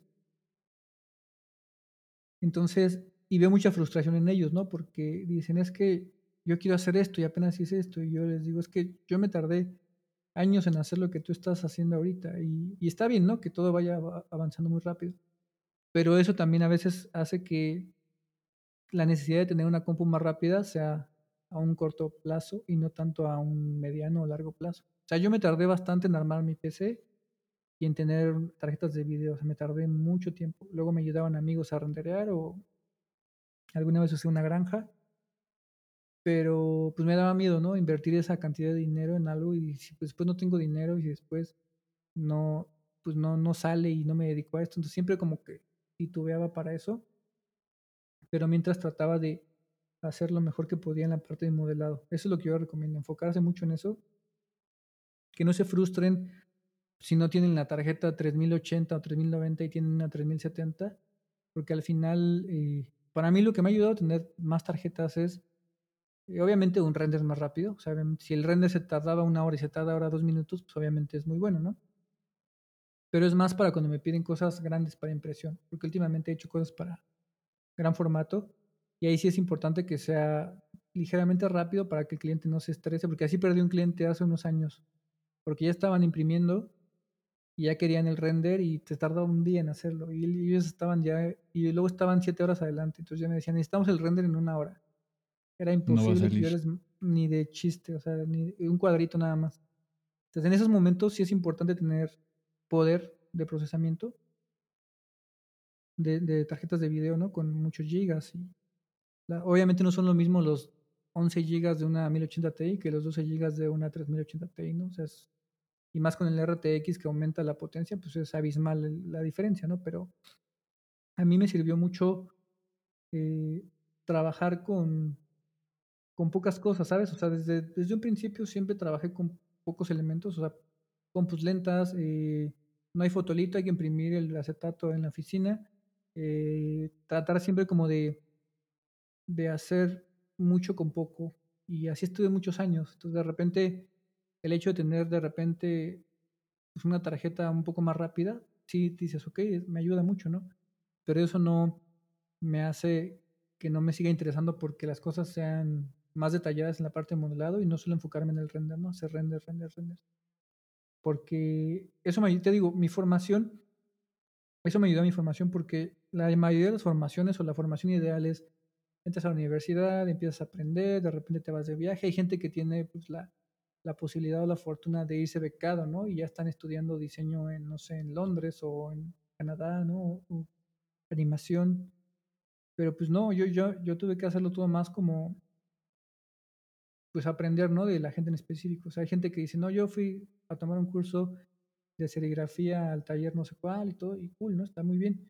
Pero pues a mí me enseñó serigrafía un chico que se llamaba como yo, que estuvo en la cárcel y era, un era peleador callejero pero se volvió buen serigrafista, ¿no? Entonces, no solo me enseñó la serigrafía, sino sus este, experiencias de vida que me ayudaron a otras cosas, ¿no? O, por ejemplo, eh, la gente que me vendía las cosas o donde compraba las cosas, pues no era el lugar más fancy, entonces conocía a los, a los que estaban en el taller, ¿no? A los señores y pues, de repente comía con ellos y me platicaban mil cosas. Entonces realmente aprendí de los maestros, no puedo decir de verdad porque considero que todos pueden ser maestros, pero sin maquillaje, ¿sabes? O sea, sin el maestro que, que no, sí, las tendencias, sí está bien, porque obviamente es parte de, ¿no? de la historia y seguir una tendencia y seguir ciertas formas, pero a veces eso es lo que predomina y dejan a un lado el, el objetivo principal que es pues, ejecutar, ¿no? Al final es, así hagas una serigrafía impresionante o hagas una serigrafía, un cubo, es la misma técnica. Pero si ese cubo lo hace un ilustrador o no sé, lo hace un ilustrador famoso, un artista, y hace ese cubo y a lo mejor la tinta tiene revuelta eh, tierra de tal lugar, de un lugar donde creció o hubo un, un, conflicto, entonces ya aumenta su valor y ahora vale un millón de dólares un cubo o un cuadrito rojo, pero porque tiene un trasfondo muy complejo. Y a lo mejor alguien hizo una ilustración de 50 colores y hiperrealista y a lo mejor vale 5 mil pesos y el otro vale un millón, ¿no? Realmente dices, pero ¿por qué vale más algo que tiene más complejidad que otra? Entonces, y obviamente tiende más a cosas del arte y a muchas cosas que al final hay gente que puede darle, poner el precio que quiera. Pero si te vas a lo, a lo más simple y lo mínimo es, pues se usó un marco de serigrafía, un rasero, un presecador o se colgó, se puso en algo y lo pudo haber hecho un señor que estaba cheleando a un lado y que es el mejor serigrafista o lo hizo un francés o alguien o no sé, o cualquier persona en el mundo, digo, no sé por qué dije francés, tal vez porque son muy este, refinados, pero, o por la moda, pero al final es eso, si te vas a lo simple, o sea, es solo un marco de madera, ¿no? Que puede haber sido una tabla de picar, o puede haber sido una cuchara para salsa, o puede haber sido, o quedarse en un árbol, ¿no? Al final, digo, no sé si me, me di a entender, pero el hecho de, que, de que yo haya aprendido más o sea, que mi camino haya, o sea, llegar al mismo resultado haya sido distinto, de otra manera, no tan glamurosa ni tan fancy. Eh, eso me, me, ha ayudado bastante, ¿no? A entender un montón de cosas. Y, y, eso, pues trato de transmitirlo, ¿no? Con mis alumnos y la gente que a veces, pues sí está cool, ¿no? Tener un buen setup, sí, eso ayuda bastante, pero bueno, eh, como alguna vez platicaba, ¿no? Alguien decían que llegaban a la escuela, ¿no? Alguien con unos Prismacolor o unos Derwent, ¿no? Así de, muchos colores, ¿no? Y llegaba un chavito con unos Blancanieves. Pero al final es, pues, ¿qué puedes hacer con eso, no? O sea, ¿qué, puede, qué, qué, puedes hacer, no? A lo mejor eres el mejor dibujante y lo haces con un lápiz o un bicolor, ¿no? Ves que se usa mucho el bicolor para hacer bocetos. Y a lo mejor llega alguien que tiene unos colores gigantes y pues, tal vez no hace mucho. No, pero eso significa que no pueda tenerlos. Simplemente es como esa esencia, ¿no? De, de, lo simple. Sí, o para qué quieres tu herramienta, o sea, para qué la vas a sí. usar, ¿no? Creo que, digo, aparte de, de, de, eso, porque sí, digo, como tú dices, va avanzando todo el tiempo, hay más tutoriales, hay más cosas. El tema también es como el, el, el tema, cómo abordas tú, el, por ejemplo, el tema de redes sociales, porque eso también puede ser un, un arma de doble filo de, de, pues como de esta parte emocional o aparte de, de lo que te, que te pueda cambiar el chip de por qué haces lo que haces, ¿no? Este, cómo, o sea, digo, al final mostrar tu trabajo, como lo dijiste antes, es muy importante para que la gente sí. conozca lo que haces y te contraten y sigas, pues, el, la carrera que quieres, ¿no? Pero por el otro lado te puede empezar a vaciar, pues, comentarios o te puede vaciar algo de este, hate o algo de, de que por qué el otro, alguien más está haciendo otras cosas y ahorita a lo mejor tú no, ya sabes, o sea, ¿qué, qué, ubicas ahí, por ejemplo, qué has visto incluso con tus alumnos y en, en, una cuestión personal, también cómo abordas el tema de redes sociales. Mira, eso ha sido, bueno, ya no tanto, un tiempo sí fue complicado, más por los cursos de doméstica, porque justo uno de los cursos de Illustrator es el que más alumnos tiene, ¿no? Por, también porque doméstica ha hecho un trabajo bastante bueno en la parte de, de ads de Instagram y Facebook y de mostrar eh, las promociones entonces, eh, llegó un punto donde ahorita tengo ocho cursos con doméstica, entonces llego, no todos se promocionan de la misma manera, pero tal vez unos tres, cuatro sí. Entonces yo creo que también el hecho de que ver varios posts seguidos, mucha gente me decía, es que ya, brother, ya no, ya no quiero ver tu cara, todo el tiempo veo tu cara, ¿no? Uh -huh. Y ya amigos y todo, ¿no? No pasa nada. Pero pues llegó un momento, ¿no? Donde la gente pues sí empezó como el hate, ¿no? O sea, hasta por mi peinado, ¿no? Que, que, no tiene nada que ver con lo que hago, y luego me empezaban a hacer como ediciones y todo, ¿no? Sin el cabello o más cabello. Entonces, después dije, bueno, si están tomando el tiempo de algo que, que pues no tendrían que hacer, ¿no? O, y empiezan a hablar, ¿no? Tal vez que el curso no les gusta o no les sirve o que hay más contenido en YouTube, ¿no? Entonces, y pues sí, realmente tienen razón, ¿no? Al final ellos son libres de, ir a donde sea, pero de repente el hate como de tener el poder de pues, poner lo que tú quieras porque estás atrás de un, rectangulito de metal con un procesador. Es válido, digo, un tiempo sí, la verdad, me sentía como, ni quería entrar, ¿no? Pero después ya lo vi como algo que al final es parte de, ¿no? Parte de, de que pues la gente, más gente lo vea y lo vea y lo vea y lo vea, pues por estadística, digo, yo creo que sí hay profesores que han de tener un récord impecable, pero por estadística, pues no, no, no a todos les vas a caer bien, no a todos les va a funcionar la manera en la que lo enseñas. Y, y justo un, este, y es que también es, hay un conflicto, porque, bueno, eso es más de técnicas, si quieres eso lo vemos más adelante, como de técnicas, pero eh, hay gente muy activa, ¿no? Por ejemplo, yo no, yo no salgo pues haciendo cosas, ¿no? Como de, rara vez salgo a la cámara, rara vez sale mi cara o rara vez digo algo. Me da mucha pena. Eh, digo en los cursos porque pues, lo practico, ¿no? Y me, me, preparo y me mentalizo. Y esa fue la razón por la que empecé a dar clases, porque me daba mucha pena hablar en público. No hubiera dado clases, yo creo que esta entrevista no la habría podido dar. Está, digo, me trabo de repente, pero ahorita estaría trabadísimo y sudando y, ¿sabes? Lidiando con muchos conflictos, pero pues sí veo que mucha gente no es muy activa y muestra, ¿y qué tal? ¿Y cómo están? Y aquí estoy, vean, y, y desayunando, ya empezando el día, no sé qué. Y está muy cool, ¿no? Porque eso a, mucha gente le, este, como que le, ayuda, ¿no? A, motivarse y, querer ser como otra persona, ¿no? Y lo otro de cuando, pues, que alguien más esté haciendo, ¿no? Pues al final también lo entendí ya, ya hace un tiempo, pero pues también es muy común, ¿no? Que te digan, oye, pero ya viste, esta persona está haciendo esto y qué onda contigo, ¿no? Y yo decía, bueno, pero ¿y eso qué, no? O sea, al final cada quien va a tener, puede hacer lo que quiera y en el momento que lo necesite, ¿no? Y después me, me, cuestioné, como los, también la gente que me escribe, digo, a ver, esta persona me está escribiendo que lo que yo hago está mal, ¿no? O lo que enseño está mal. Y de repente entras a sus redes sociales y ni se dedican a eso, ¿no? O ni siquiera muestran su cara, o están como este, privados, ¿no? O mil cosas, o digo, bueno, pues qué, o sea, ¿con qué objetivo pueden criticar algo que pues estás día a día tratando de pulir para que pues digan que está bien o mal, ¿no? Y también la gente que me decía, oye, mira, ya viste este ilustrador o ya viste esto. Y se dedicaban también a lo mismo y yo decía, bueno, pero entonces, ¿tú qué onda, no? O sea, ¿por qué, ¿por qué me estás eh, evidenciando de lo que yo no estoy haciendo y por qué no mejor tú te pones a, a hacerlo para ti, ¿no? Porque claro. al final, yo me estaba sintiendo mal por algo que dije, bueno, pero al final, pues él está, está en conflicto con algo que, le correspondería a él trabajar hacia él, ¿no? Y no hacia mí.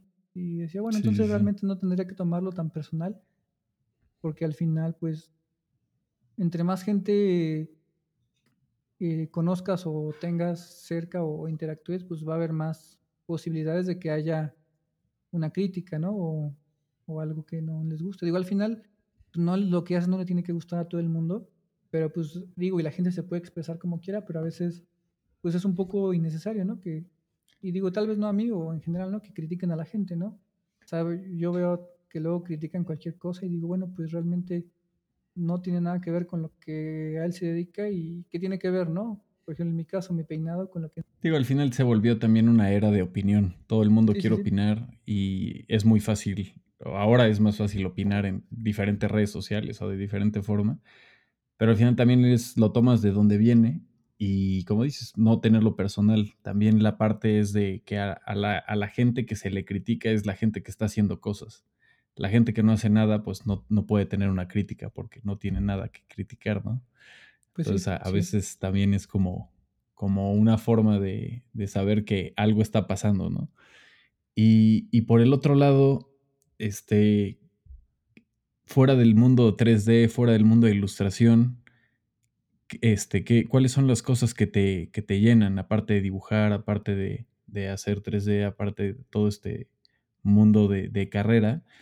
Digo, sé que te gusta andar en bici, sé que te gusta el metal. Este, ¿Cuáles son las cosas que, que disfrutas de la, de la vida misma. Mira, de un tiempo acá, digo, la pandemia fue una época muy complicada, digo, lo sigue siendo, pero para mí fue un poco complicada, entonces realmente no, no he hecho tanto más allá de lo de mi trabajo, digo, he, he trabajado mucho, he hecho más, podría decir que he hecho proyectos que, digo, no he podido enseñar, pero que me han dado diferentes eh, perspectivas de técnica y de cosas que no había hecho o retos nuevos. Yo a veces no me gusta solo hablar de trabajo, pero a veces no tengo otra cosa de qué hablar. Me gusta ver series. Eh, últimamente no he hecho tanto bici porque donde vivo ahora es medio complicado andar en bici, pero estoy tratando de retomar un poco el dibujo a mano, ver series. Eh, estoy retomando otra vez salir un poco, ¿no? Al cine, a comer, a hacer cosas. Pero sí, en algún momento sí me gustaría encontrar un hobby más como muy ajeno. Digo, siempre he tenido ganas de tocar la batería. Un tiempo tuve clases. También la guitarra. Compré una guitarra justo porque soy súper fan de Korn. Entonces el guitarrista Monkey sacó una, una, una, serie de guitarras con su firma. Y compré justo una de esas de siete cuerdas.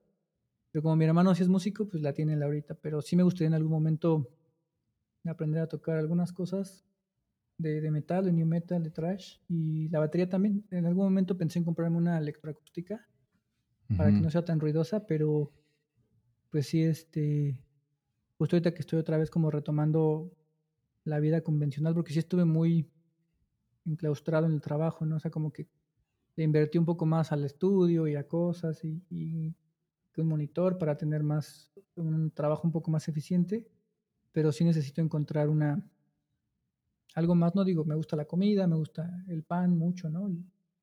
Eh, cosas realmente muy simples, pero este, sí me gustaría aprender otro tipo de cosas, ¿no? Tal vez a cocinar, no sé, pero, pero sí necesito encontrar una, algo externo a, porque digo, podría decir, ahora voy a aprender ZBrush, estoy aprendiendo ZBrush, por ejemplo, un ratito, o sea, ahora quiero aprender Marvelous, pero sigue siendo lo mismo, ¿no? Entonces, sí es un poco bueno a veces también salirte de eso o tal vez no, y si te gusta tanto, pues también puedes seguir en eso. Digo, tampoco es obligatorio tener otros hobbies, pero, pero ahora que, que ya no estoy dando clases este, presenciales ni en línea, pues me puedo dar un tiempo para buscar, tal vez aprender un poco la guitarra o no sé, otro tipo de cosas más. Digo, que van al final en el estilo o en la línea que lo que me gusta, pero pues sí es algo diferente. O sea, ahorita estás, estás viviendo en la Ciudad de México, pero también te vas a Cuernavaca, ¿no? No, no, no. Estoy ahorita en Cuernavaca, este. Ah, full, ahí. Full, full, sí. Y entonces ya aquí renté y todo. Entonces hay más espacio y hay este menos ruido. Y ya a veces digo, también dejé mucho tiempo de ver amigos y de ir a la ciudad, pero ya he tratado de ir más, más veces. A veces voy a consultas médicas, ¿no? Del dentista o de, de los ojos, pero pero sí, este, sí necesito encontrar un algo extra más que ver series o. No, pues como dices, o sea, al final también es, pues, más bien es como, pues, no es, no es forzosamente, pero de las cosas que disfrutas, o sea, por ejemplo, ¿qué, qué, cuál, ¿cuáles son las habilidades que tú te sientes más fuerte como persona? O sea, no necesariamente en el área de trabajo, o sea, ¿qué habilidades sientes que te conectan, este, a las cosas que te gusta hacer? Pues eh, en algunas cosas muy específicas eh, me acuerdo de muchas cosas, o sea, digo, no, no recuerdo muchas clases de la escuela, pero sí recuerdo como información muy, tal vez innecesaria, pero muy específica, o sea, como que no se me olvidan detalles de cosas muy específicas. Eso me ayuda mucho como a pues, traducirlo al trabajo, ¿no? O, a enseñar también. Por ejemplo, alumnos que tuve hace tres años, les digo, ah, pues si te acuerdas del proyecto que hiciste y tenía esto y esto y esto, pues lo podemos retomar. Y me dice, ¿cómo te acuerdas? Pues me acuerdo, me, acuerdo mucho. O también estar viendo cosas, ¿no? Así de observar y eso me ayuda mucho a, pues sí, estar viendo, ¿no? Situaciones y, y cosas. Este, o por ejemplo, cuando veo eh, películas o series, eh, a veces las veo muchas veces porque me gusta ver diferentes ángulos, ¿no? Ahora solo me voy a enfocar en la arquitectura, ahora solo me voy a enfocar en esto, ¿no? Entonces, como para tener una percepción muy distinta de las cosas. Y por ejemplo, de películas y series, ¿cuáles son de tus tops, por ejemplo, que te llaman mucho la atención? Mira, eh, no, no podría decir que veo de todo, porque como todo el mundo dice, la música escucho de todo. Realmente nadie ve de todo y escucha de todo, pero sí tengo como un espectro bastante amplio. O sea, por ejemplo, pues de lo último que se vio, me, me, me gustó mucho Game of Thrones, por ejemplo. Me gustó mucho Breaking Bad. Y ahorita es que está la precuela de Saul Goodman. También, digo, están en los últimos capítulos de la última temporada. Pero me gusta mucho cómo manejan, digo, más allá de la parte de la violencia y, los, los cárteles de droga y eso. O sea, está interesante, digo, es algo pues, que estamos en contacto en México, pero más la parte como de la evolución de personajes y y la parte estética y la parte de, de, la mente, ¿no? Cómo los personajes van, van este, evolucionando y se van convirtiendo en malos o en buenos.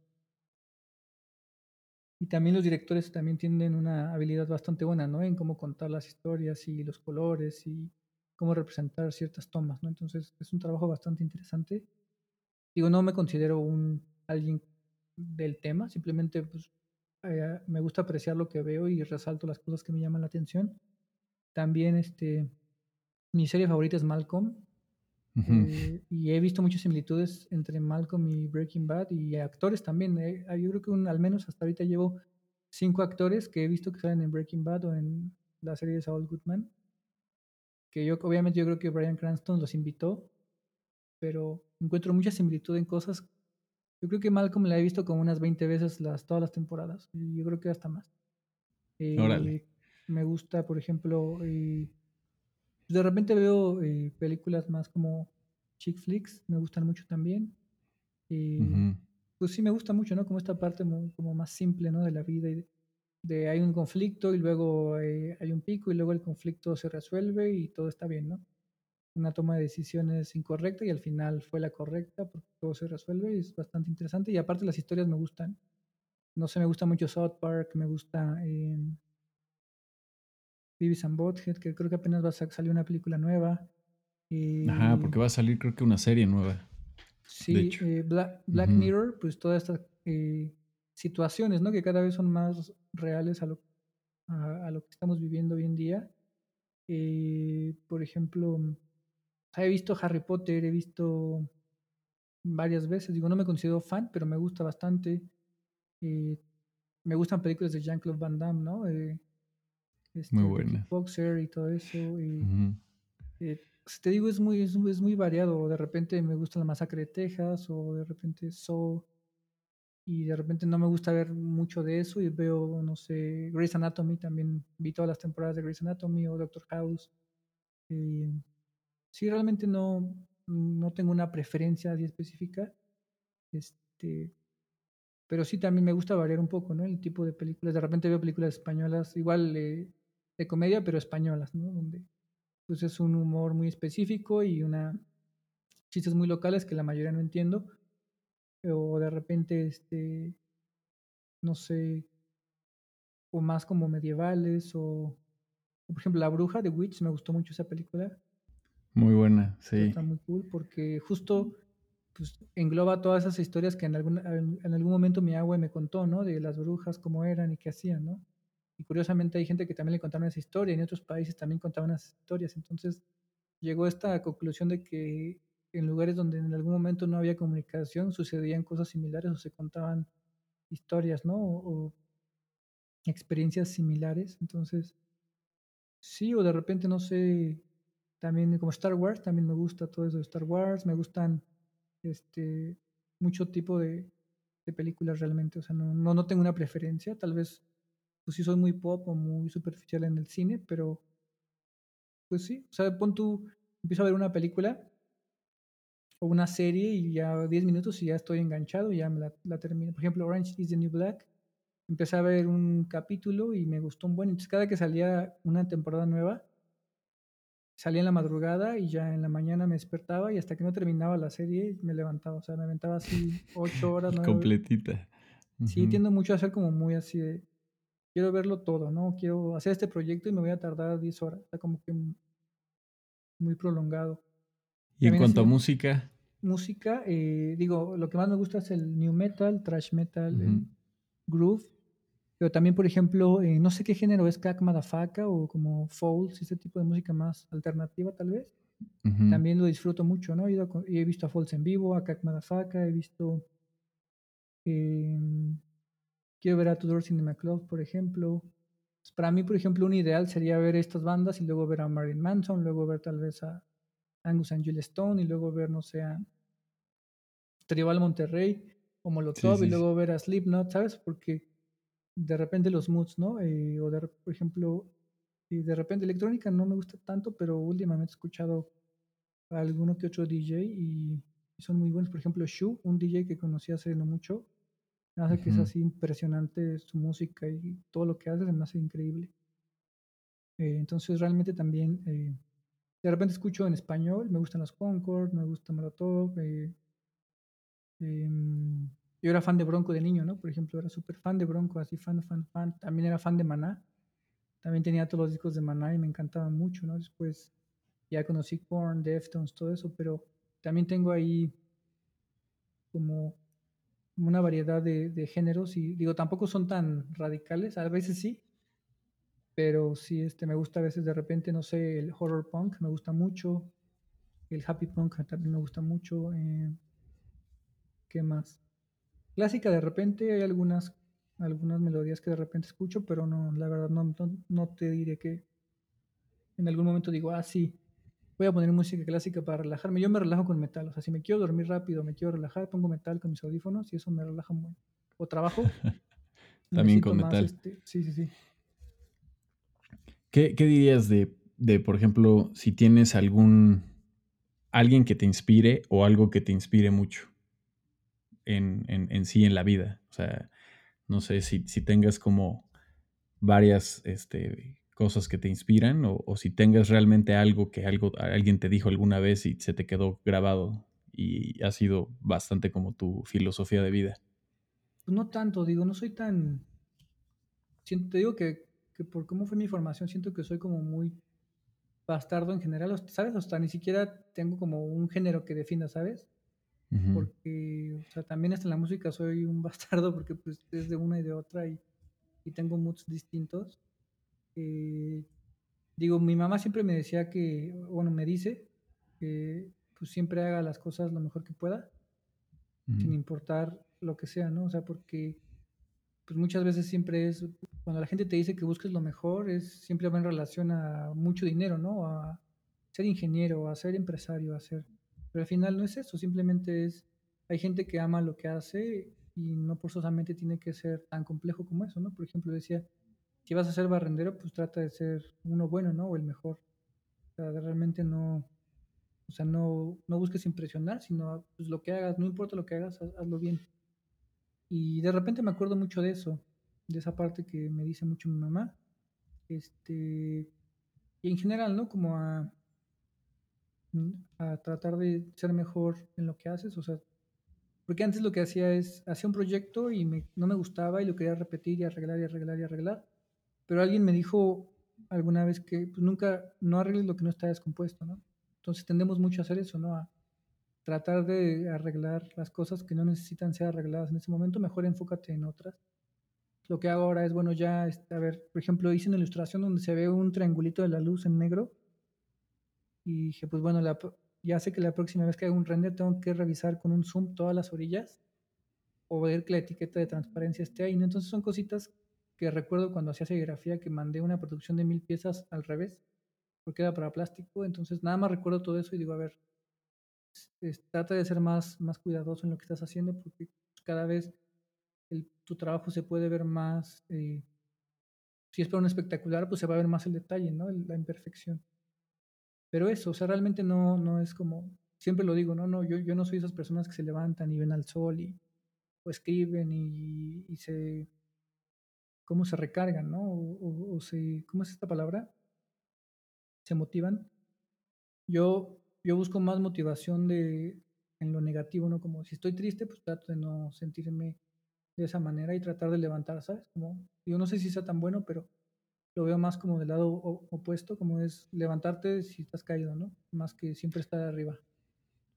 sí, digo, o sea, ¿cómo, ¿cómo se maneja? Porque, pues, digo, al final la vida te va empujando y no solamente la parte laboral, sino la parte pues de amigos, de familia, de situaciones en donde pues también cambias, ¿no? Vas cambiando, vas transformándote y llega un momento donde necesitas una cierta motivación para continuar, ¿no? Más después de haber ahorita, digo, vivido estos últimos años de pandemia que también fueron duros, este, pues uno tiene que estar buscando esa, esa emoción y, motivación, ¿no? O sea, por ejemplo, cómo, cómo tú fluyes con, en, tiempos difíciles, a donde a lo mejor también tienes entregas, cómo te, te forzas a estar enfocado. Pues, em, digo, no es una muy buena eh, actividad, pero es pues desvelarte, ¿no? Y estar como tratar de resolver todo rápido. También este, creo que es bueno, ¿no? Darte un poco una pausa porque llegó un, me aventé creo que unos meses de rush que estaba haciendo tres, cuatro proyectos a la vez y terminaba uno y seguía con el otro. Entonces, proyectos largos y pesados donde tienes que estar todo el tiempo ahí, ¿no? Porque cuando es un proyecto con un cliente pues es más como de, ah, te mando el correo y regresas, ¿no? Pero cuando es un proyecto donde sí es freelance, pero es como en equipo, es como trabajar esas semanas o esos meses como si estuvieras en esa oficina, ¿no? Y entonces conectarte y estar, ¿no? Mandando cambios y todo al momento, ¿no? Porque el cliente necesita todo rápido. Me tocó hacer un, mi primer, bueno, no primero, pero sí el primero donde se generan assets para por ejemplo, cuando, cuando sale una película, ¿no? Y te mandan todos los assets de los renders, ¿no? Por ejemplo, de Buzz Lightyear y te mandan las poses y todo, ¿no? Generar todos estos paquetes de, de artes. Me tocó trabajar uno para Sephora, la marca de cosméticos, donde se hicieron este, lo que te decía, ¿no? Eh, objetos como si estuvieran hechos con listón. Entonces, un árbol de Navidad como si lo hubieras hecho con listón, pero en 3D, que se viera real, o medio real. O sea, ahí estuvo pesado porque, pues sí se tenía que hacer formas muy específicas y todo el tiempo, ¿no? O sea, el cliente quería ver revisiones todos los días, todos los días, todos los días, que ahí se tenía que sacar una paleta de colores, no todo, digo, fue en Photoshop, pero todos en diferentes tamaños, en diferentes colores y con canales para cambiar el color y, en ciertos formatos y con cierta cámara. Entonces fue, un, fue bastante nuevo para mí porque pues, en primera no eran personajes, porque justo antes de ese hice uno de personajes la animación de un tren, donde también pues, hubo muchas cosas nuevas que aprender y conocí a unos animadores impresionantes. Y después ahí me sentí como más en zona de confort, ¿no? Porque los personajes y el cabello y los ojitos y todo. Pero esto que era algo completamente nuevo, después ya agarré el ritmo, pero sí es como ese rush, ¿no? Entonces eso me ayudó como a ser más constante porque era como si estuviera trabajando en una empresa, pero en freelance, como tres semanas. Entonces, como que de ahí acá he tomado ese, como si estuviera siempre en ese mismo proceso, entonces me ha ayudado como a ser más constante, ¿no? Como si estuviera, si tuviera que entregar o hacer pequeñas entregas en, cada cierto tiempo para ser más constante en ese sentido. Y eso me ha ayudado bastante, ¿no? A lidiar en estos tiempos de pandemia. Digo, también me ayudó que pues ya daba clases este, en línea, entonces también no tenía que moverme y podía estar en casa, ¿no? Terminando luego, luego la clase, seguía trabajando. La diferencia que si vas en lo que llegas, ¿no? En lo que sales del salón y firmas, bueno, eh, marcas tu salida, subes al Uber o al camión o al metro y llegas, pues ya perdiste una, dos horas y aquí ya te puedes seguir, que tampoco es muy sano, pero lo supe manejar de esa manera. Ahora que estuve trabajando, ¿no? De esa manera con las clases y en la pandemia y con las entregas. ¿Y sientes que, por ejemplo, también toda esta parte de experiencia te ha ayudado a o sea, a llevar el nivel de estrés este, a un nivel en el que lo puedas controlar, porque supongo que llegan momentos estresantes, pero tienes que tomar el control de cierta forma para poder fluir y concretar las, las entregas, ¿no? Y los proyectos. Sí, digo, creo que el hecho de cuando practicaba mucho, cuando me desvelaba y, empecé como a, hacer estas frutas y todo esto, ¿no? Fue como mi entrenamiento porque pues empecé a lidiar con, en ese momento tenía dos trabajos y pues vivía muy lejos de todo, de todo, me quedaba todo muy, muy lejos. Eso me ayudó bastante como a, a controlar eso, ¿no? Digo, de repente en la pandemia tuve ahí un episodio de, de, ansiedad, ¿no? Que nunca me había dado y eso fue algo diferente y duro porque nunca había lidiado con eso. Pero pues fue la carga de todo, ¿no? De la situación. Entonces ya ahí como que traté de reducir un poco eso. Ya después poco a poco lo fui retomando con un poco más de responsabilidad, porque al final, pues no, al final te, te desgastas, ¿no? Y te pones en riesgo, porque independiente, o sea, independientemente de lo que hagas, pues si inviertes mucho tiempo en eso y, y horas y estrés, pues al final termina en algún momento siendo algo negativo. Digo, no es bueno nunca, pero termina siendo más malo de lo que debería de ser. Pero sí, sí, obviamente todo esto me ha ayudado como a, a lidiar con eso, ¿no? También hubo un tiempo donde tenía las clases, los, las entregas y, y otras cosas, entonces me ayudó bastante, ¿no? Como a administrar mejor el tiempo y a lidiar con calmarme y pues no, o sea, saber que al final no se acaba el mundo, ¿no? O sea, lo puedes solucionar de una manera u otra. Que eso es algo que, pues sí, se puede lograr. Digo, si se puede evitar es bueno, pero si en algún momento hay un, tienen un rush bastante, bastante heavy, bastante pesado, pues ahí ayuda bastante, ¿no? Practicar y lidiar con eso. Y después tomarte un buen descanso, ¿no? Para estabilizar tus emociones. Y amigo, y, y por ejemplo, ¿qué podrías, o sea, en toda tu experiencia, qué podrías compartir de puntos que te hubiera gustado que te dijeran a ti? O sea, unos dos, tres puntos que te hubiera gustado que te dijeran a ti o que tú te dijeras a ti de tu yo del pasado, de consejos para, para, tener una vida creativa y también pues para ir disfrutando un, un, un, proceso de trabajo en una vida creativa a donde lo, lo, estés disfrutando todo en su momento. Mira, eh, no sé si puntos, porque te digo, la manera en la que fui concibiendo todo y fui como avanzando fue, digo, obviamente muchos eh, hemos pasado por esa manera, pero tal vez sí me habría gustado aprovechar más como el tiempo, ¿no? De, para hacer otras cosas, porque de, repente empecé el rush de querer aprender y hacer y hacer y hacer, y me olvidé pues de amigos, me olvidé de salir, por ejemplo, me acuerdo cuando estaba en la universidad, terminaba una clase y salía corriendo, compraba una torta en un puesto y me iba al trabajo, el trabajo estaba muy cerca. Yo veía que algunos amigos se quedaban en el pasto, ¿no? Como haciendo una tarea o simplemente pasándola pasando el rato, ¿no? Pues creo que sí me habría gustado un poco vivir más la, universidad como el cliché, ¿no? De ir a la universidad, salir a clases, no sé, estar ahí en el jardín o ir por algo de comer y, este, ni el material podía ir a comprar porque no tenía tiempo, me lo tenían que comprar amigos o lo compraba después.